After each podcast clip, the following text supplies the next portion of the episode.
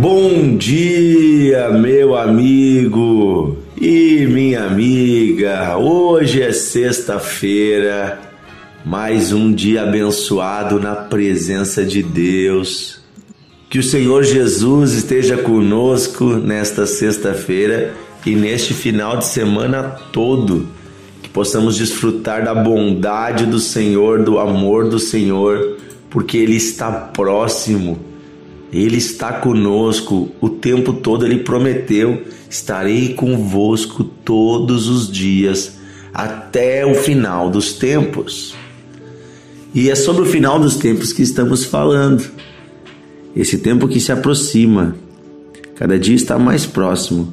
A volta do Senhor Jesus, a vinda definitiva do reino de Deus, o dia da justiça, o dia em que vai terminar né? Essa confusão que é o nosso nosso modelo humano de governar a terra e vai chegar o reino daquele que é justo, fiel, aquele que é perfeito, o reino de Deus. Sobre o reino de Deus e sobre o fim dos tempos, nós temos meditado nos últimos dias no Evangelho de Mateus, numa conversa muito relevante que Jesus teve, uma revelação de Jesus sobre o final dos tempos capítulos 24 e 25 de Mateus. Então, eu quero ler hoje com você o texto da fala de Jesus, que está em Mateus 25, do versículo 14 até o versículo 30, onde Jesus compara o reino de Deus, a vinda do Filho do Homem, a vinda do reino de Deus, o fim dos tempos com um ajuste de contas entre um patrão e seus funcionários, sendo que cada funcionário recebeu uma quantidade de moedas, moedas inclusive que tinham um nome interessante naquela época, chamavam-se talentos. E eu quero ler com você o texto que diz assim: Pois será como um homem que Saindo do país, chamou seus servos, seus funcionários, e lhes confiou os seus bens. A um ele deu cinco talentos, a outro dois, e a cada um, e desculpa, e a outro um, a cada um segundo a sua própria capacidade. E então partiu. Primeiro detalhe que eu quero observar com você, parando um pouquinho a leitura aqui, é que um talento, naquela época, era o um nome dado a uma unidade monetária de dinheiro, então, que equivalia a 6 mil denários ou 6 mil dracmas. Um denário era o salário de um dia de trabalho de um trabalhador. Então, um talento era equivalente a 6 mil dias de trabalho de um trabalhador. Aproximadamente oito anos de trabalho, oito anos e meio de trabalho de um trabalhador, somado todo o recurso, daria um talento. Então, se você pensar que ele distribuiu ao todo seis talentos, era uma quantidade enorme de dinheiro. Imagina você juntar o salário de uma pessoa, né, de oito anos. Isso era um talento. Multiplica por seis. Seis não, multiplica por oito, porque para um ele deu cinco, para outro ele deu dois e para outro ele deu um talento. Lembrando que cada talento é essa quantia enorme, era um saco cheio de moedas, tá? Não era uma uma moedinha, era um peso enorme, era um, um saco muito grande com moedas de prata, de ouro que somadas formavam um talento. Então era uma quantidade enorme de recursos que esse homem confiou. E é interessante que ele confiou a três funcionários. Para um ele deu cinco talentos, para outro ele deu dois talentos e para outro ele deu um. E diz que ele deu a cada um conforme a sua capacidade. É interessante que cada um recebeu do seu senhor, do seu chefe, aquilo que conseguia cuidar. É desta palavra talento aqui da Bíblia, que representa esta quantidade de recursos que foi confiada, que originou a palavra talento que nós usamos para aquilo que nós também recebemos de Deus, que são os nossos talentos naturais, nossas aptidões, aquilo que sabemos fazer, aquilo que somos bom, nada mais é do que um presente de Deus, dado a cada um conforme a sua capacidade. E aí então, versículo 16 diz assim: O que recebeu os cinco talentos saiu imediatamente e começou a negociar com eles e ganhou outros cinco talentos. Então quem ganhou, quem tinha cinco, multiplicou e fez dez. Do mesmo modo, o que recebeu dois talentos ganhou outros dois. Quem tinha dois fez quatro. Mas o que recebeu um talento, saindo, abriu uma cova e escondeu o dinheiro do seu senhor. Depois de muito tempo, voltou o senhor daqueles servos e ajustou as contas com eles. Então, aproximando-se, o que recebeu cinco talentos entregou outros cinco, dizendo: Senhor, me confiaste cinco talentos e aqui estão outros cinco que eu ganhei. E disse o Senhor: Muito bem, servo bom e fiel. Foste fiel no pouco, sobre o muito te colocarei. Entra no descanso do teu Senhor. Aproximou-se também o que recebeu dois talentos e disse: Senhor, dois talentos tu me confiaste, eis aqui outros dois que ganhei. E disse o Senhor: Muito bom, servo bom e fiel. Foste fiel no pouco, e sobre o muito te colocarei entra no descanso do teu Senhor.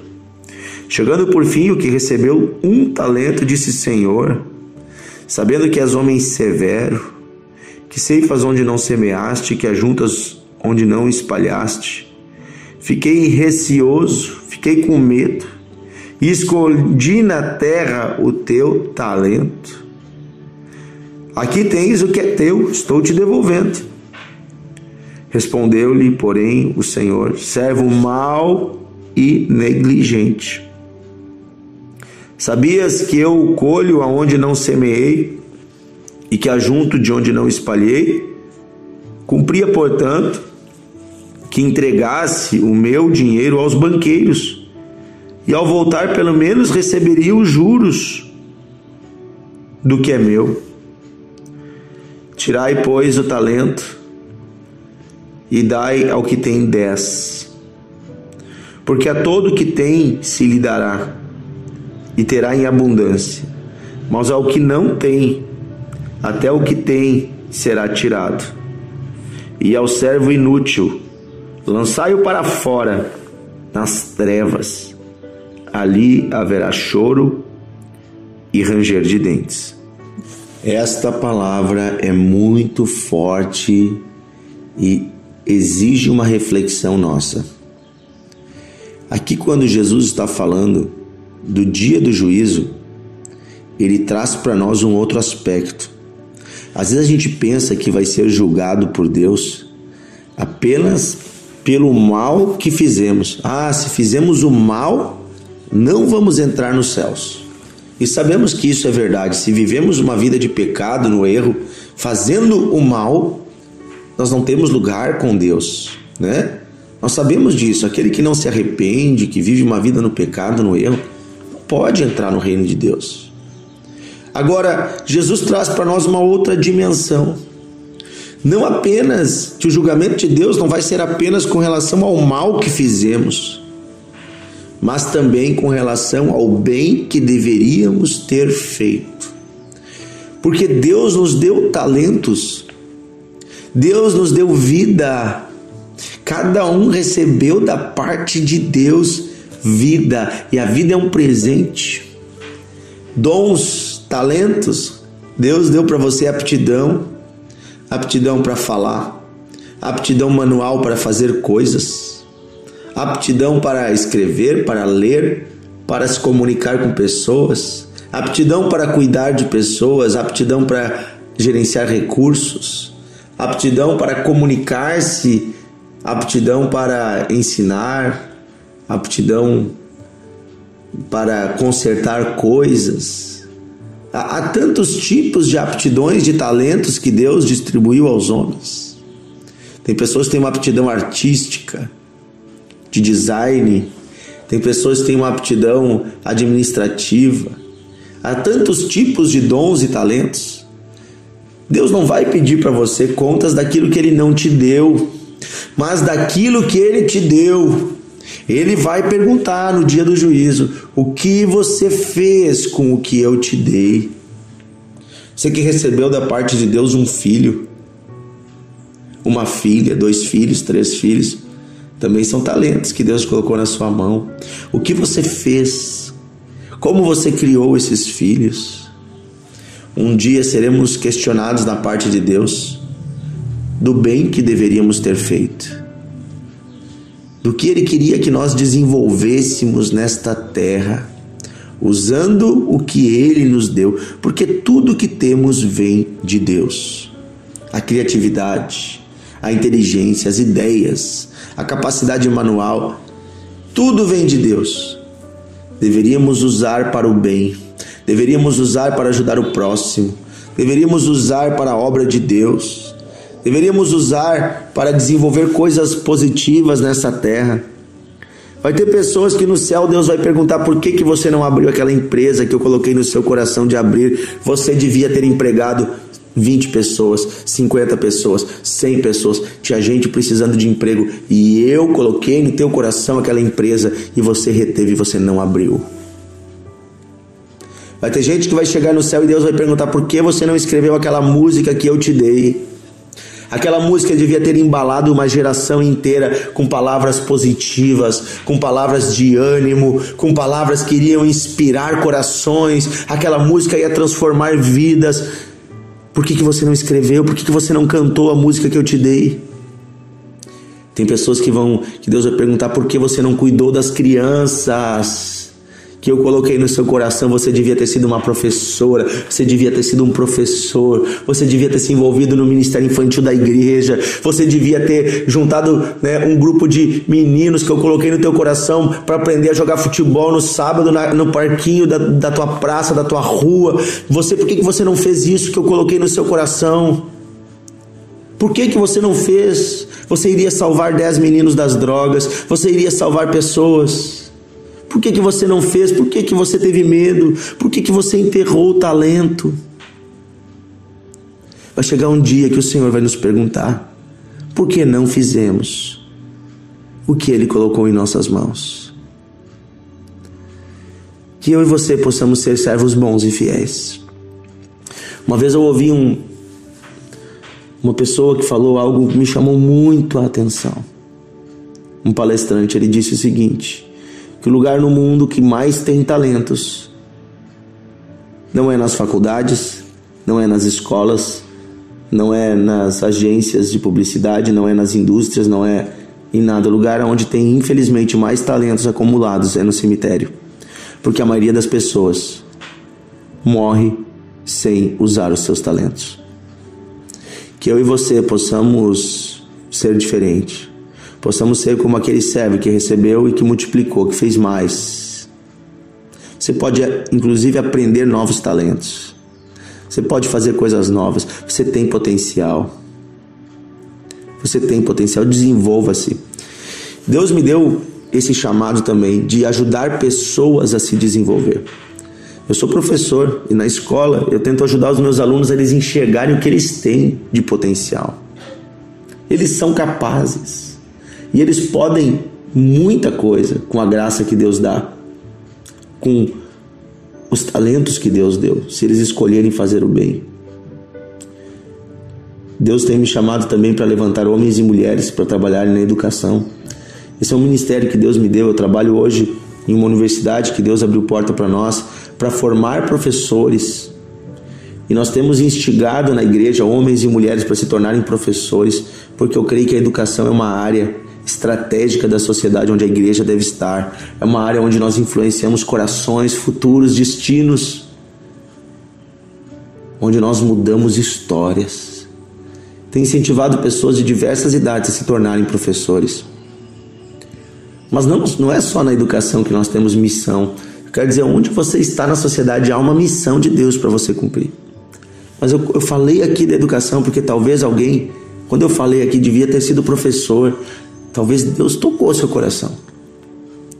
Inclusive, nós temos cursos hoje em dia que, se você tem uma faculdade em outra área, você faz um curso de um ano e você se torna professor.